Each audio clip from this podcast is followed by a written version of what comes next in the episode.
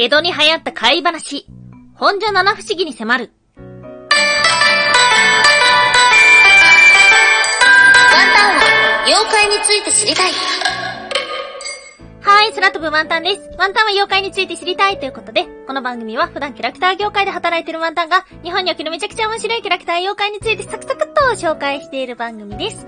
この番組のスポンサーはともさわさん、歴史とか世界遺産とかを語るラジオなど放送されています。詳細はツイッターにありますので、ぜひぜひ番組概要欄からチェックしてみてください。はい、毎週日曜日はワンタンの気になる妖怪のお話をお届けしておりますが、3連休の中日ということで、今日が日曜日であることをすっかり忘れていました。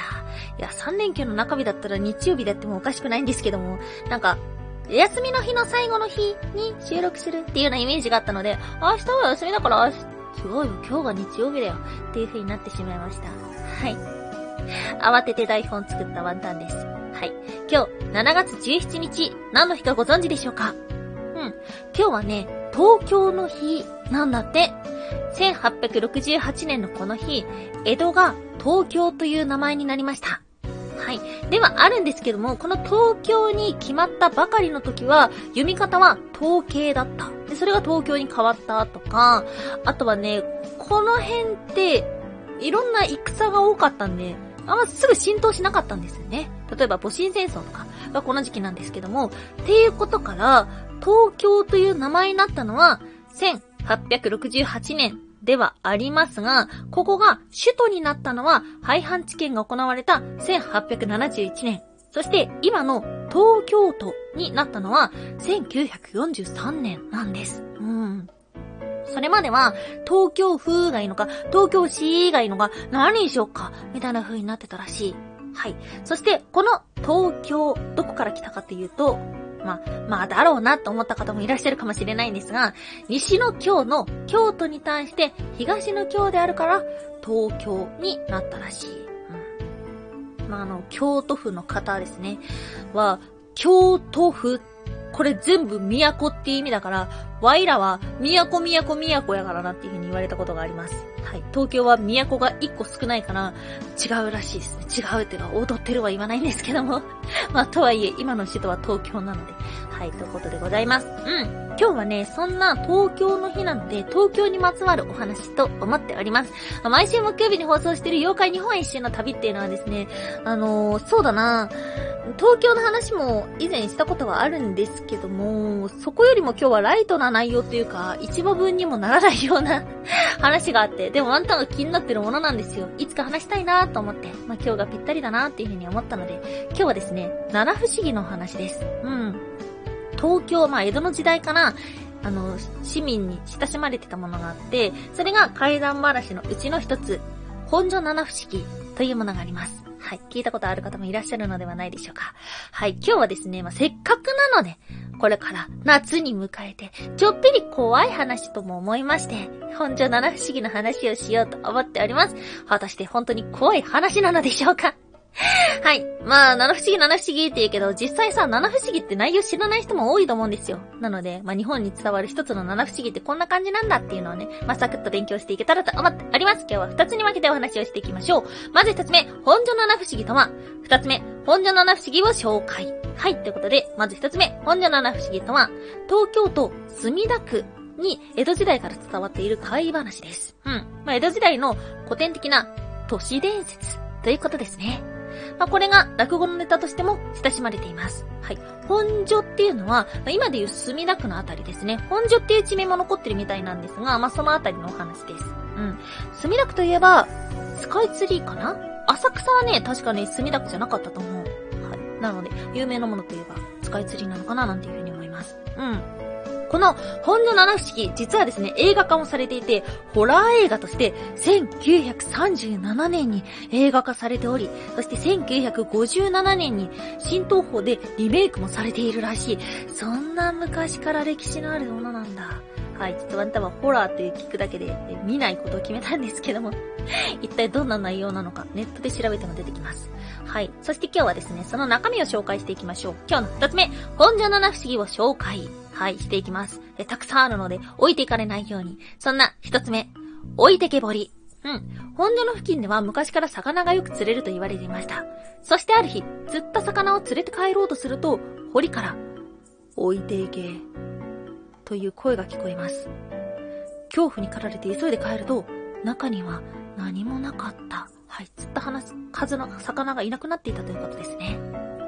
その正体は、この堀に住んでるカッパ説だったり、タヌキ説があります。なんでタヌキなんだいっていうと、墨田区にある多文寺というところは、タヌキ寺とも言われていて、タヌキ図がなるものがあるらしい。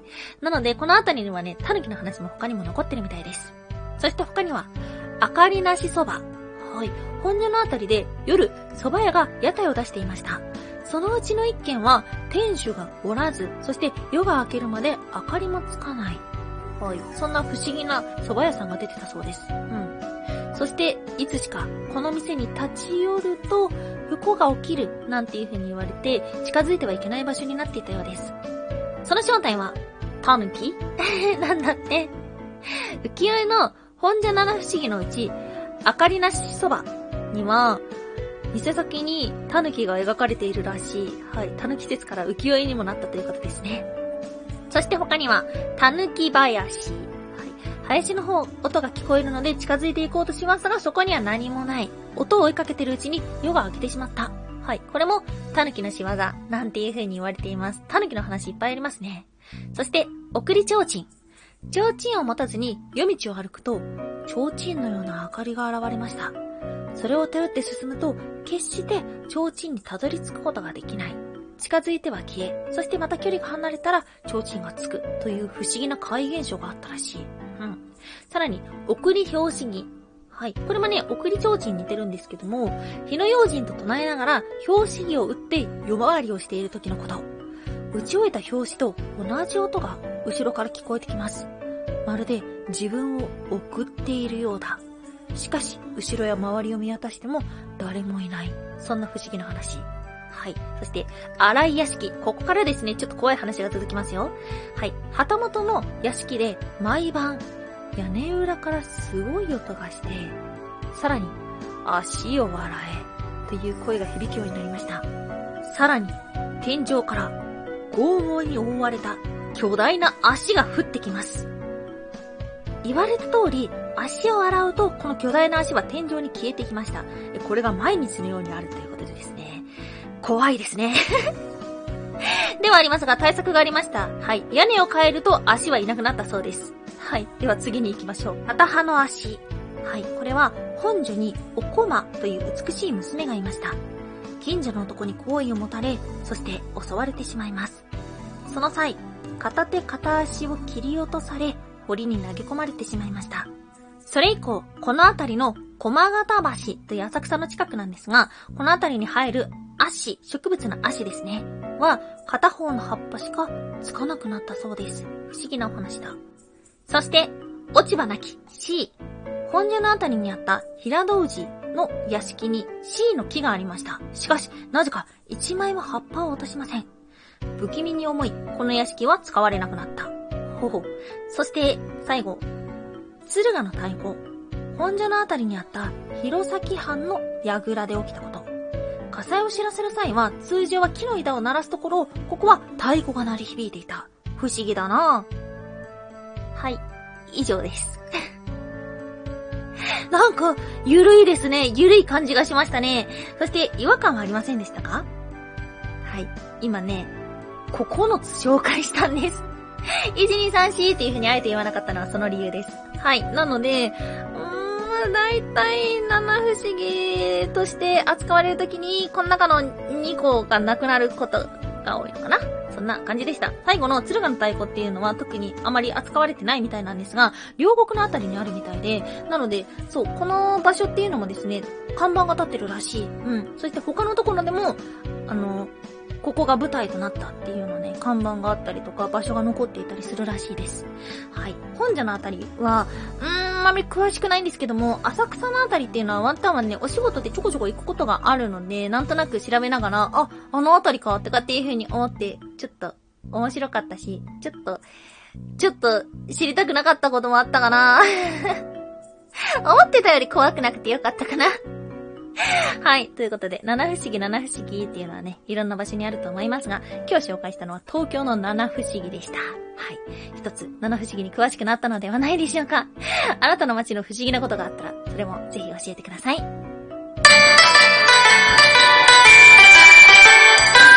タンは、妖怪について知りたい。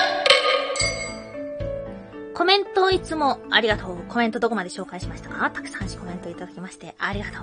はい。ということでですね、時をかける少女の回でですね、いくつかいただいておりました。ベリリウムさんありがとうございます。時をかける少女は、筒井弘隆版が一番かもですね。鏡といえば、赤塚不二夫さんの漫画でも主役になってますね。はい、ということでありがとうございます。運河池の話をした回ですね。ありがとうございます。そう、ワンタンは時をかける少女の面白さがわからないっていう話をしてたんですけども。まあ、見方を変えれば面白さもあるし、あとは、見方を変えたからこそ、ここもっと知りたかったなっていうのがあった。そんな回でした。まあ、それさもありがとうございます。そんなこと言うから、ちゃんと色々考えながら、解きかけを見てしまいました。が、ここに記すには余白が狭すぎる。狭くないです。